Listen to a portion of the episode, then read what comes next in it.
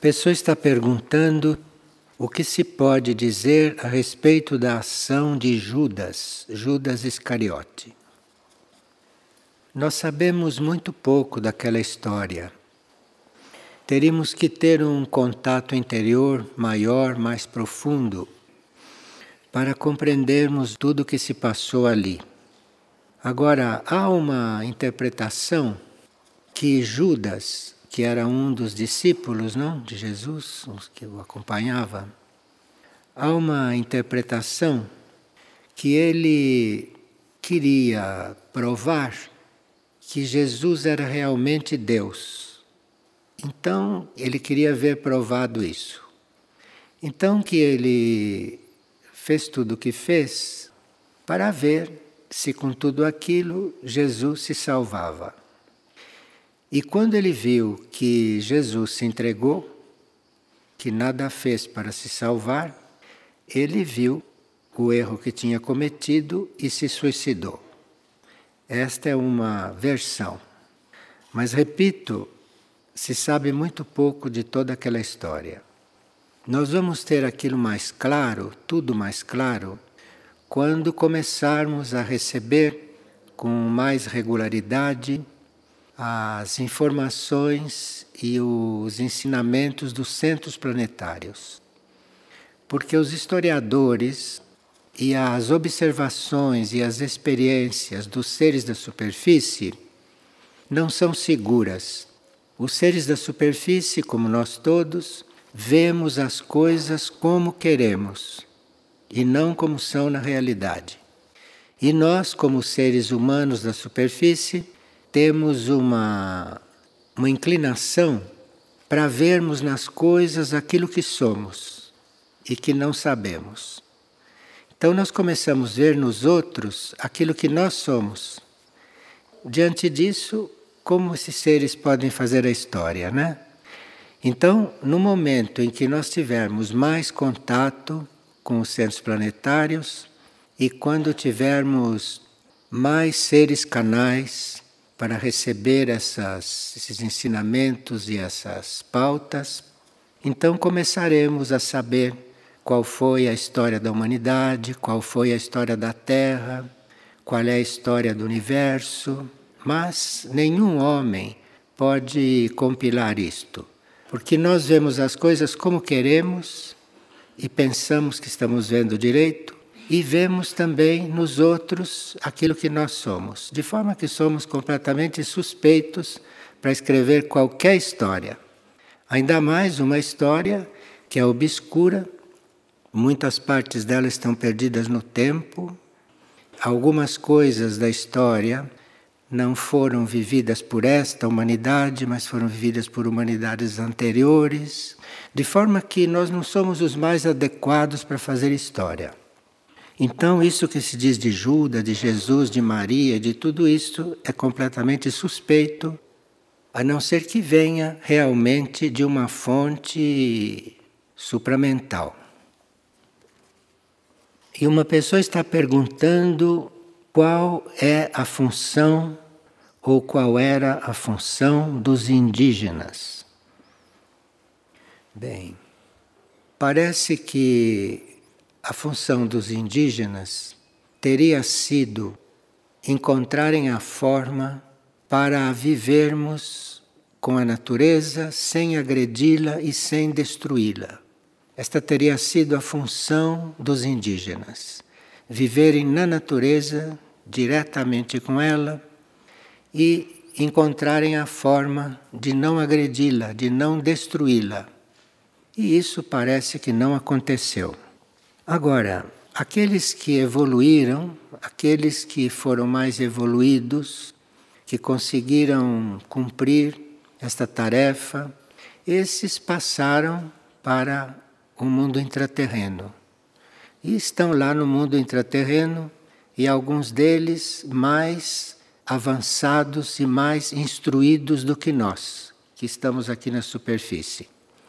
E nós temos verdadeiros instrutores indígenas, intraterrenos, que nos dão instruções. Agora, quanto àqueles que ficaram na superfície, esses foram realmente muito destruídos pelos colonizadores e tiveram um destino ou tiveram um karma que lhes retornou um pouco destrutivo.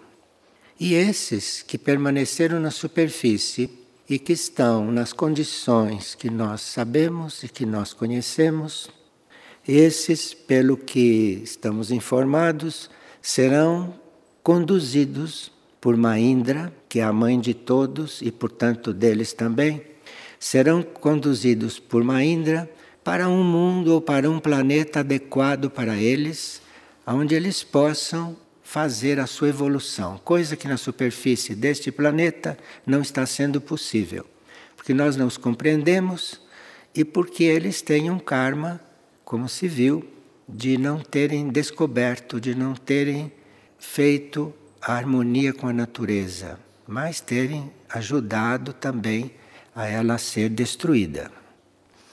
Então, Maindra será o que vai resolver este assunto.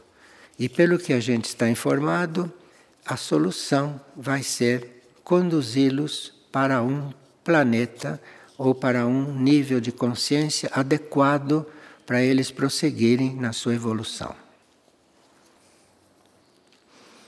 E uma pessoa diz que tem a aspiração de encontrar Deus através da vida monástica, mas ela sente que nessa aspiração ainda há muita mente e ambição. O que deve fazer? Deve aguardar. Você deve aguardar e orar. Não procurar a vida monástica diretamente, fisicamente, enquanto estiver nesta situação. Porque quem deve seguir a vida monástica já sabe isto, desde que nasceu. Agora, aqueles que ficam sabendo depois é porque estão tendo uma oportunidade na vida monástica, estão tendo uma oportunidade, um trabalho a fazer ali. Agora, quem já nasceu com espírito monástico sabe disso desde que nasceu e não tem outro caminho, não tem outro rumo, não faz nada antes, já vai direto para a vida monástica. Os outros estão tendo uma oportunidade, estão se preparando para um diferente tipo de serviço. E o que podemos entender por pureza de coração? E como manter a pureza de coração? A pureza de coração está na sua capacidade de se expandir e na sua capacidade de incluir em si os outros corações. Então, um coração puro é aquele que inclui todos os outros em si. Coração puro não rejeita nenhum outro coração.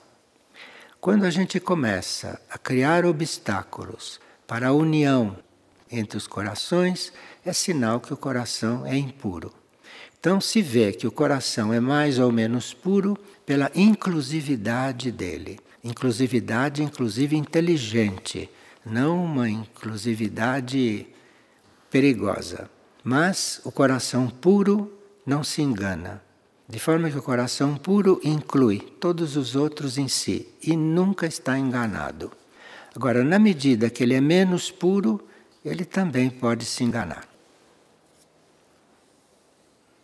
E qual a melhor ação para nos desprendermos do sentimento de posse? Porque a pessoa diz que está muito difícil controlar os corpos dela Embora ela tenha essa consciência que deve se liberar da posse, os seus corpos não estão colaborando. Então, você repita aquela frase muito conhecida: Eu não sou os meus corpos. Mas não diga assim, eu não sou os meus corpos só por dizer. Você diga, eu não sou os meus corpos, realmente afirmando isto, acreditando nisto e sabendo que isso é assim, porque nós não somos os nossos corpos, nós estamos nestes corpos que tiveram um caminho, que tiveram uma origem e que vêm de, um, de uma hereditariedade. Então não podemos ser algo que herdamos Basta saber que os seus corpos foram feitos e têm muitos elementos genéticos dos seus pais saberem que esses corpos não podem ser seus. Né? Porque dentro dele estão muitas coisas que você herdou. E nós não somos o que herdamos, nós somos o que somos. De forma que nós estamos dentro desses corpos, mas não somos eles, em nenhum sentido. E se nós nos identificamos muito com eles, eles começam a nos dar ordens e começam a nos condicionar. E por que, que os corpos nos condicionam? Porque nós nos identificamos com eles. Se nós estivéssemos neles como inquilinos, gratos por estarmos em um corpo que foi feito, que não somos nós, se nós estivermos dentro deles com bastante clareza, a situação muda bastante. E eles não começam a nos condicionar demais. Então, você repita: Eu não sou os meus corpos.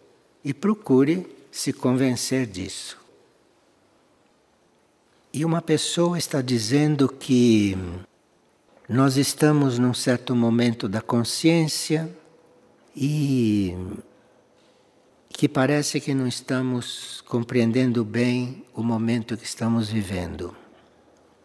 Então, nós estamos sim nos últimos momentos de um ciclo, de um ciclo da vida neste planeta. E como estamos nos últimos momentos e a humanidade em geral não respondeu a todas as oportunidades evolutivas que teve durante todo esse ciclo, hoje estabeleceu-se a lei da misericórdia para a humanidade.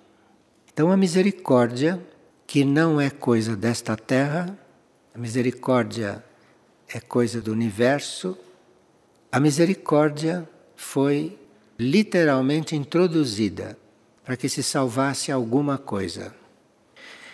Nós temos aqui uma comunicação muito interessante que houve lá em Aurora, esta madrugada. E ela já está aqui impressa para nós sabermos no dia de hoje.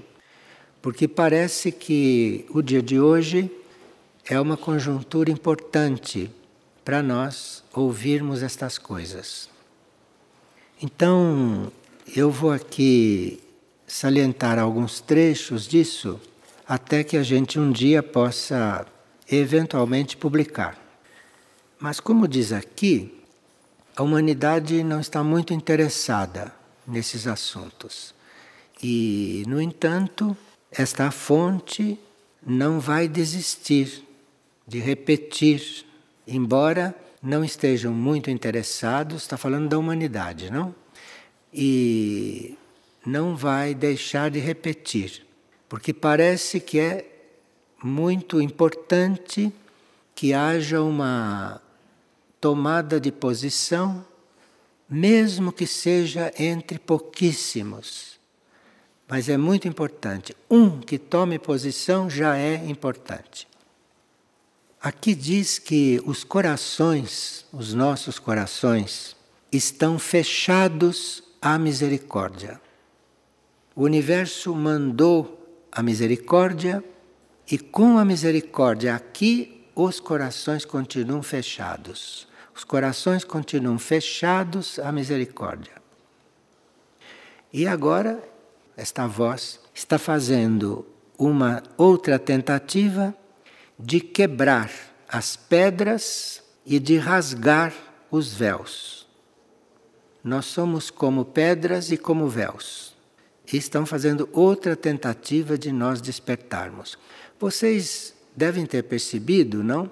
Que quando nós estudamos alguma coisa, quando se recebe algum ensinamento, todos nós ouvimos com muita atenção, concordamos, apoiamos, mas não nos transformamos.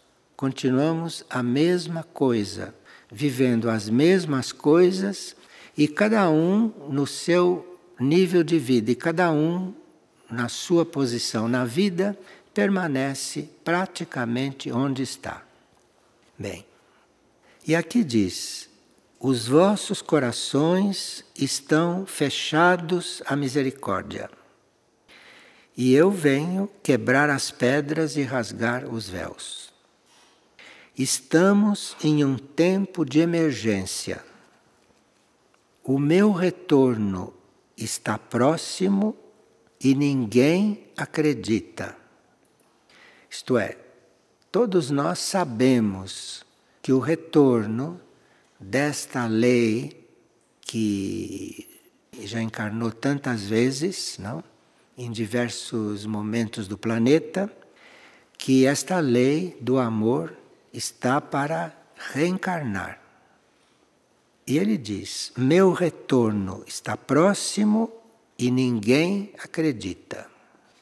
Depois, num outro ponto, ele diz: Este é um dos meus últimos chamados para a reabilitação e o perdão das faltas cometidas junto ao meu coração. Meu coração arde em chamas pelas flechas que recebe de todo o mundo, e mesmo assim, na divina misericórdia, não me acreditam e poucos me sentem de verdade. Porque estas entidades, ou estes deuses, como queiram, eles não, não se enganam. E eles sabem e sentem que nós não os sentimos de verdade. Nós falamos em Samana, falamos em Cristo, falamos em Santo Antão, falamos em Maindra, e é como se fosse só um falar, é como se fosse só uma, uma prática, mas que parece que a gente não sente isto. A gente fala em Maindra, fala em Samana, mas é como se não sentisse nada. E não sentimos algo diferente não nos transformamos. Porque esses nomes, além de representarem estados de consciência cósmicos, esses nomes são mântricos. Então, não tem possibilidade de você pronunciar algumas vezes por dia Maindra, você pronunciar algumas vezes por dia Samana e não sentir isto, não sentir uma mudança no corpo. Esses nomes pronunciados e vividos, isto é uma corrente, deveria ser uma corrente que passa no corpo. Você pronuncia samana, samana, samana, samana 500 vezes por dia e você está o mesmo, então você não está sentindo, você não está sentindo isso. Porque se estivesse sentindo, você não estaria como está.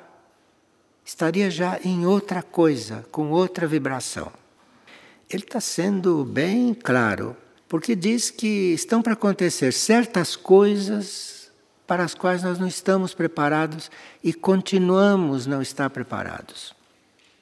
Eu só o chamei, ele diz, para que cumpram com uma missão e que vocês representem a minha tarefa verdadeiramente. Isto é, um ser superior vem para uma tarefa, cumpre a sua tarefa na Terra e nós deveríamos representar esta tarefa. Nós deveríamos ser esta tarefa ambulante, andando por aí. E quem é que representa a tarefa de Samana? Quem de nós representa a tarefa de Maindra? Nós acreditamos nisso, nos incluímos nisso mas quem de nós se olha e diz, esse representa a tarefa? Quem que está nessa condição? E éramos para estar assim. Aquilo que se chama o sacrifício cósmico, que nós entendemos isso de várias maneiras, mas aquilo que se entende por sacrifício cósmico, isto é, o cosmos vir fazer algo aqui de maneira sagrada, um sacrifício vem fazer algo aqui de maneira sagrada. Encarna, alguém encarna isso.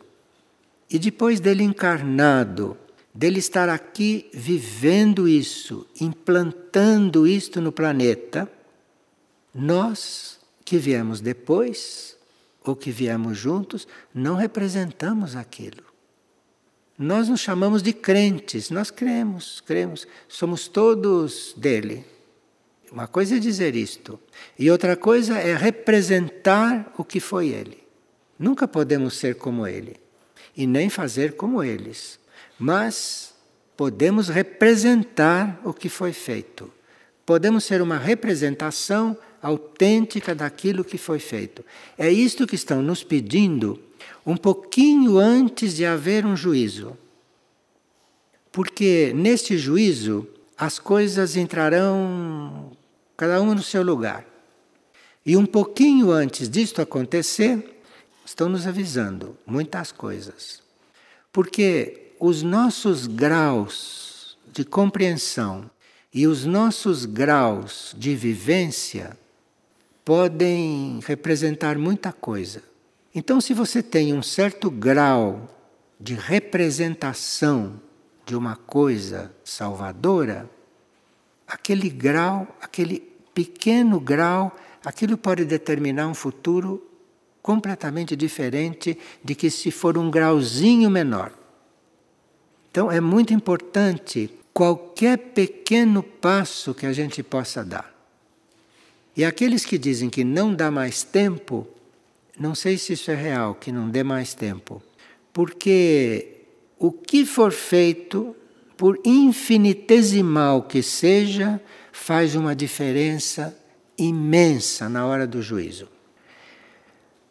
Vocês sabem que eu os observo como a cada uma das almas deste mundo, porque essas forças têm a leitura de todas as almas. São bilhões de almas, eles leem em todas, como um livro aberto. De forma que aqui não há o que esconder. Se você diz Maindra, Maindra, Samana, Samana, Samana, e não é aquilo, isso não se esconde. Você é um tambor vazio. Você é um tambor vazio. Vocês sabem que estão recebendo uma graça especial, não só no dia de hoje, mas eternamente.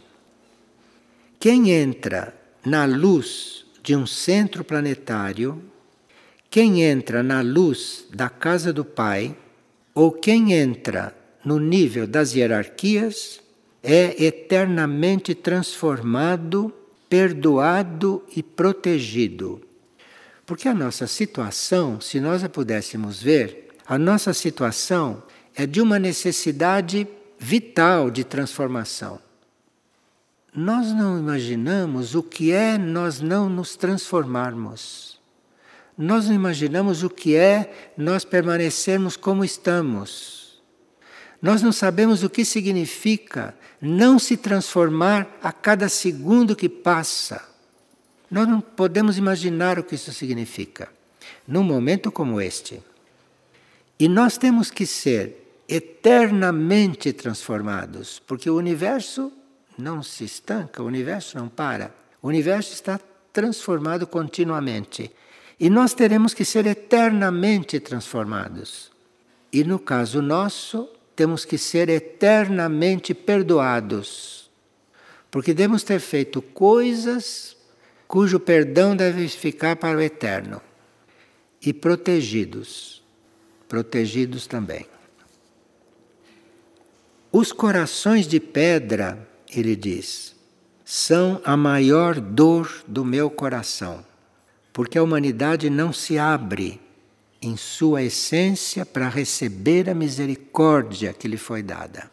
Nós recebemos a misericórdia e não nos abrimos à misericórdia. Porque se nós nos abríssemos à misericórdia, nós já estaríamos um pouquinho diferentes. Quer dizer, a misericórdia está aí e nós estamos como sempre, ou como quase sempre. Poucos experimentaram esta sagrada energia de vida e de fonte, de luz e de redenção, como é o amor.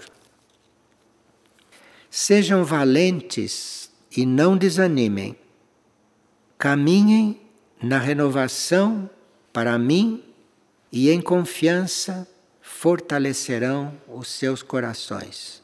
E aqui se fala sempre na fé, porque nós não vemos estas coisas. Nós não apalpamos estas coisas. Nós não temos a experiência física destas coisas. Mas deve haver aí uma fé, uma confiança sempre renovada, porque isto é que vai fortalecer os nossos corações. Os nossos corações se fortalecem é pela fé.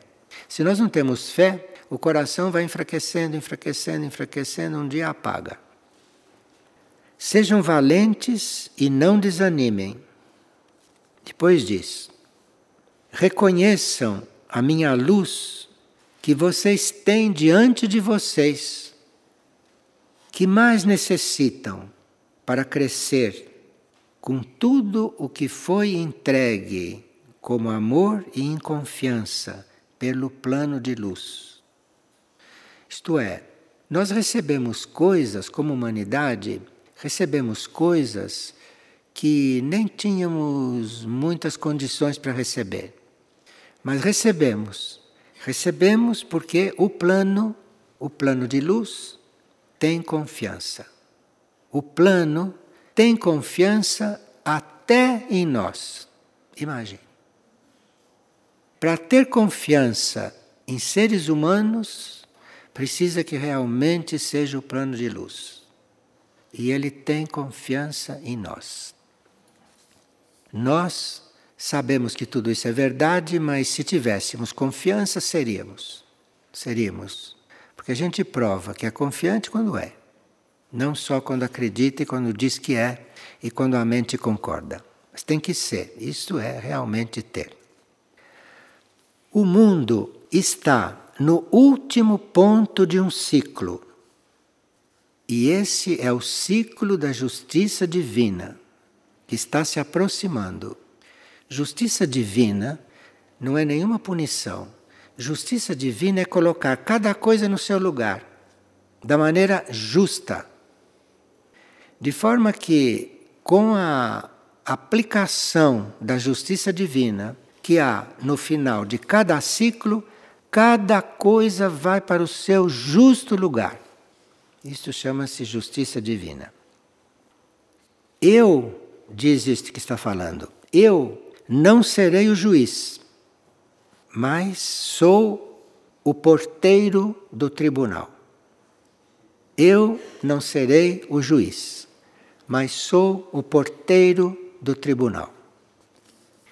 Uma sagrada balança medirá o peso de cada falta, mas a misericórdia é a essência que transforma tudo, purificando. E assim as faltas já não serão mais faltas, mas serão luz e formarão parte da vida. Está falando o porteiro, hein? Essa é a essência da misericórdia. As nossas faltas se transformarem em luz. E para isso acontecer, precisa que a gente acredite. Não só digo eu acredito, mas que acredite tanto que isso já comece a acontecer, porque não há tempo a perder. Não há tempo a perder para essa divisão de águas.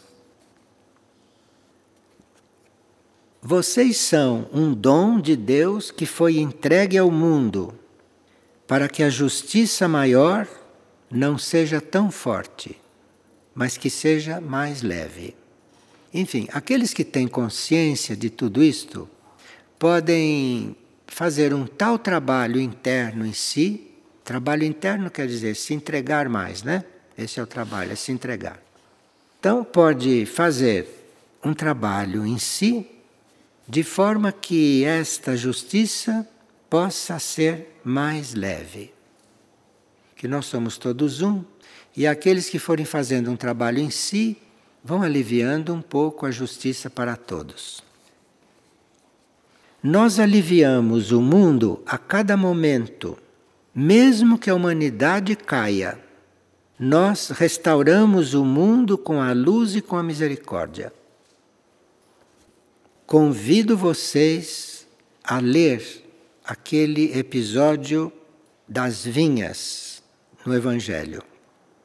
E não esqueçam as passagens do livro do Cristo Redentor, no ponto em que fala de Nazaré a Andrômeda. Todos vocês têm esse livro, não é? Esse livro foi publicado aqui. E lá parece que há um capítulo que se chama De Nazaré a Andrômeda, porque aquilo lhes fará compreender melhor o momento em que eu vivo. Porque este Cristo tem uma tarefa também, ele. E parece que ali naquele livro tem algo que explica um pouco o momento em que ele está. Hoje, vocês já não são seres normais. São seres que pertencem ao plano, que procedem como seres normais. Isto é, eles não nos veem mais como seres normais, porque a humanidade normal é inconsciente. Nós não somos mais seres normais, mas nós procedemos às vezes como seres normais. Isto é para pensar, não? Compreende a diferença entre o que é bom e o que é mal? Ser normal parece que não é bom. Por isso, a consagração, a contemplação e as orações mantêm o espírito elevado para que se colabore com o mundo e com a grande luz. Convoco todos os monastérios para esta tarefa de hoje, mas não como um pedido e não para que obedeçam, mas para que realmente cumpram, com a certeza da graça que podem receber na consciência. Algumas mudanças se aproximam para as consciências das comunidades. As mesmas se renovarão em tarefas e princípios, porque já passou o tempo em que nós marcávamos nossos próprios lugares.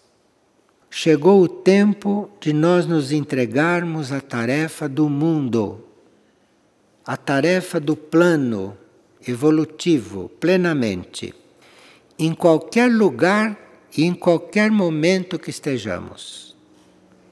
Então, aqui está se referindo a comunidades que devem começar a acontecer.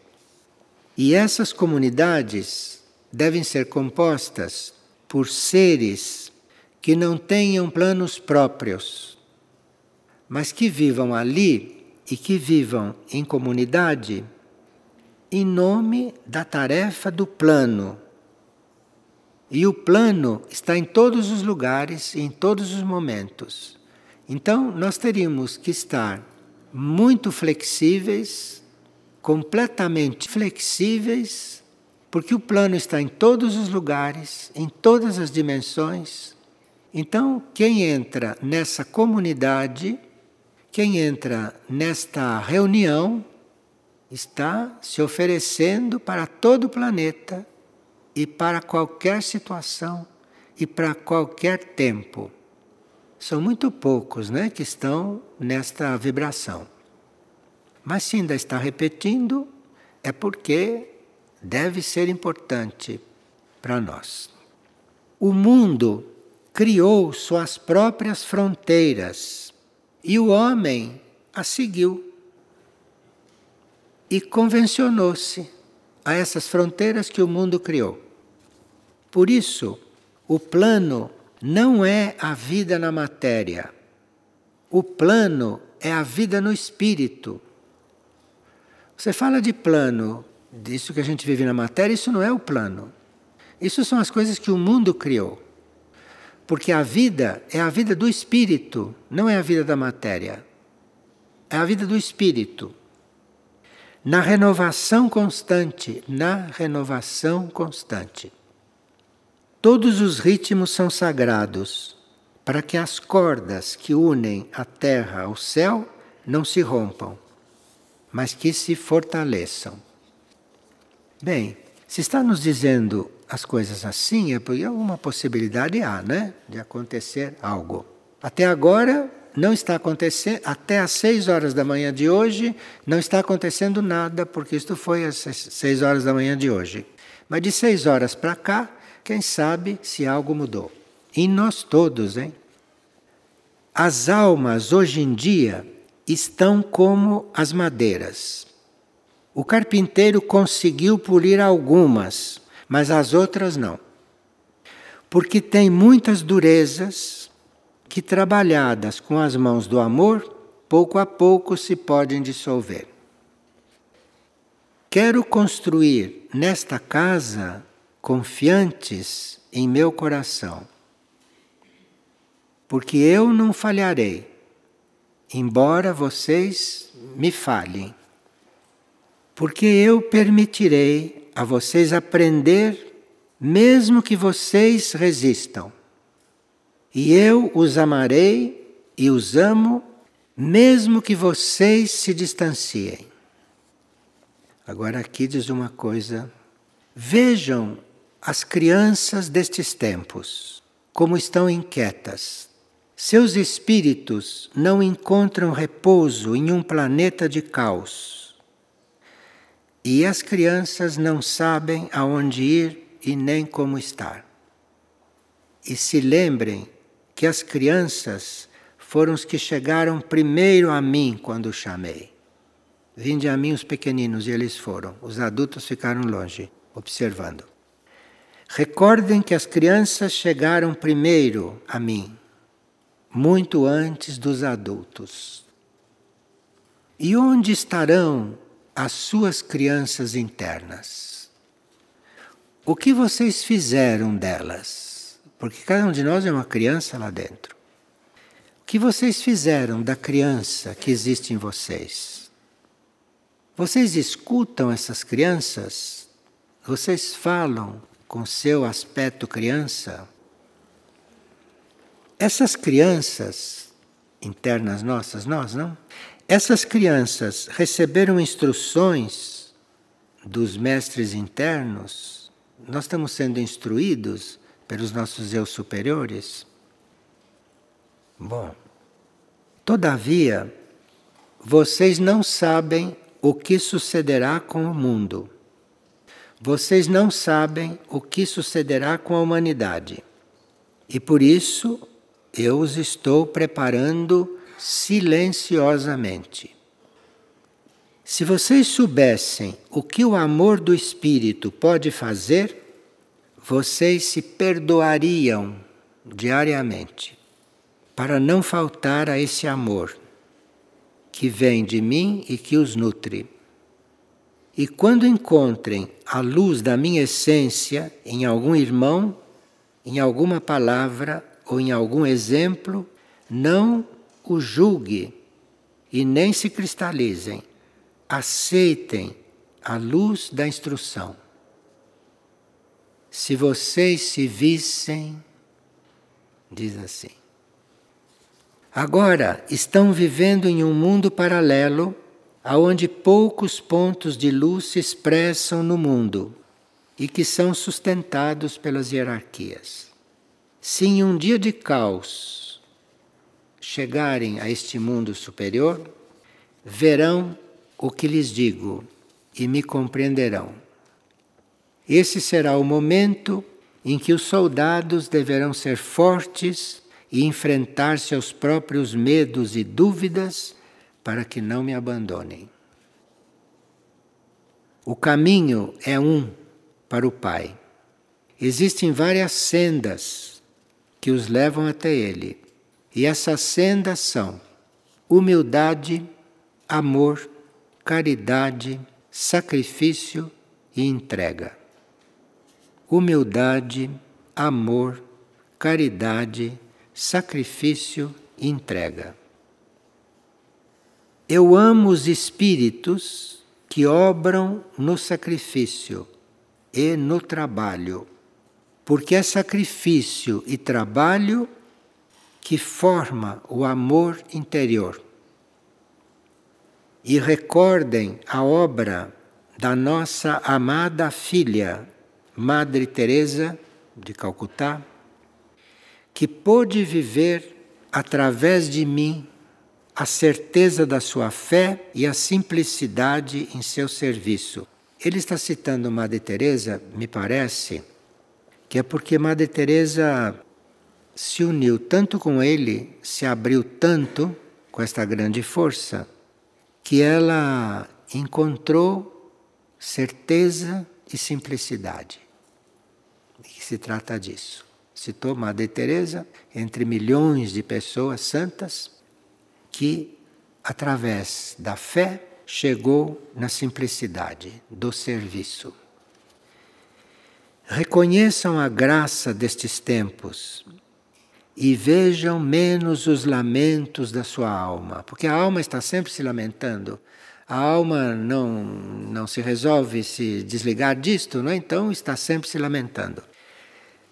Vejam menos os lamentos da alma, porque quem não se purifica não entrará no reino que virá. Como poderá a luz descer sobre os solos que não têm cultivo e que não têm colheita?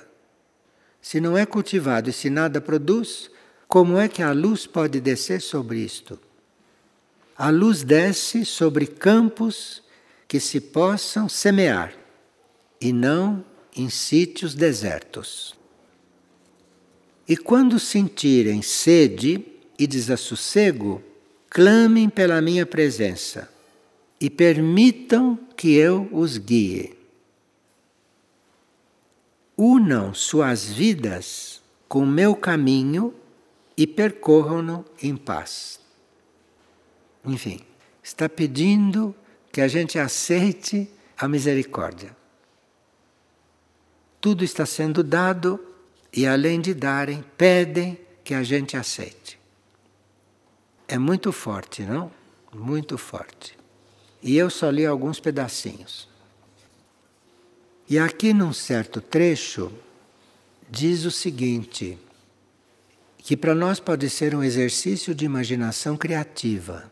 Exercício de imaginação criativa é a gente imaginar o exercício e fazer o exercício com a imaginação. Ele diz: quando ele estava explicando o que significou lavar pés. Lavar o pé esquerdo pode limpá-lo e purificá-lo do passado.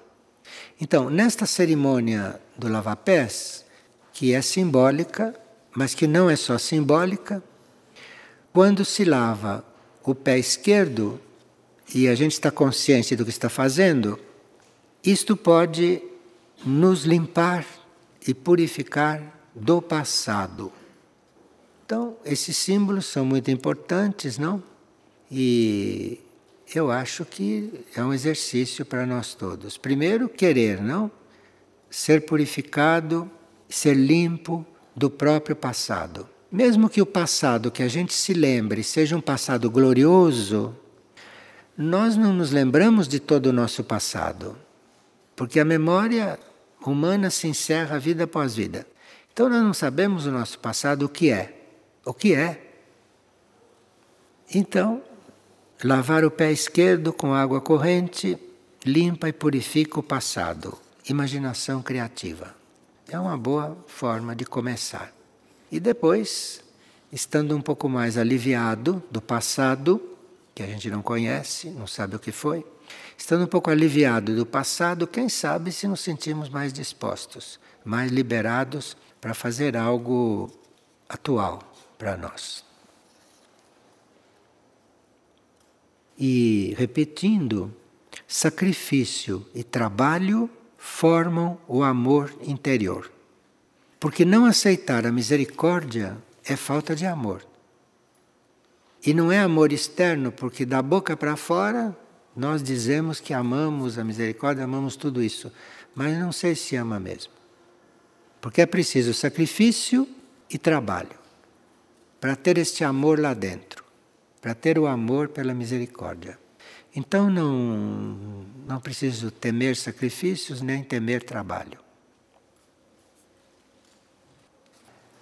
Sabe, uma entidade não dita uma carta de seis páginas quando a situação não é realmente grave. E quando é muito importante que se eleve o maior número de almas possível. Porque nós não temos ideia do que é o juízo E nós não temos ideia da vida da alma. E não temos noção do que representa uma alma perdida. Não temos noção do que é isso. Porque se tivéssemos, estaríamos mais atentos. Estaríamos mais entregues a algo superior.